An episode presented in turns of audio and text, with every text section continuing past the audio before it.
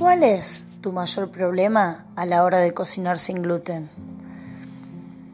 Me llegan consultas a diario donde me preguntan cómo logro que todos en mi casa podamos comer lo mismo, somos cuatro, no gasto de más, a todos les encanta la comida que preparo y lo bueno es que podemos compartir en familia con la persona que no es celíaca.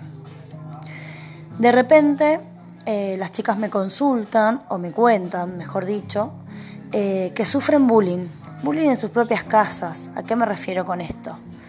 Me refiero con que su familia por ahí eh, nos anima a compartir su comida, o dice que puede llegar a ser fea, o que eh, le parece horrible lo que están comiendo.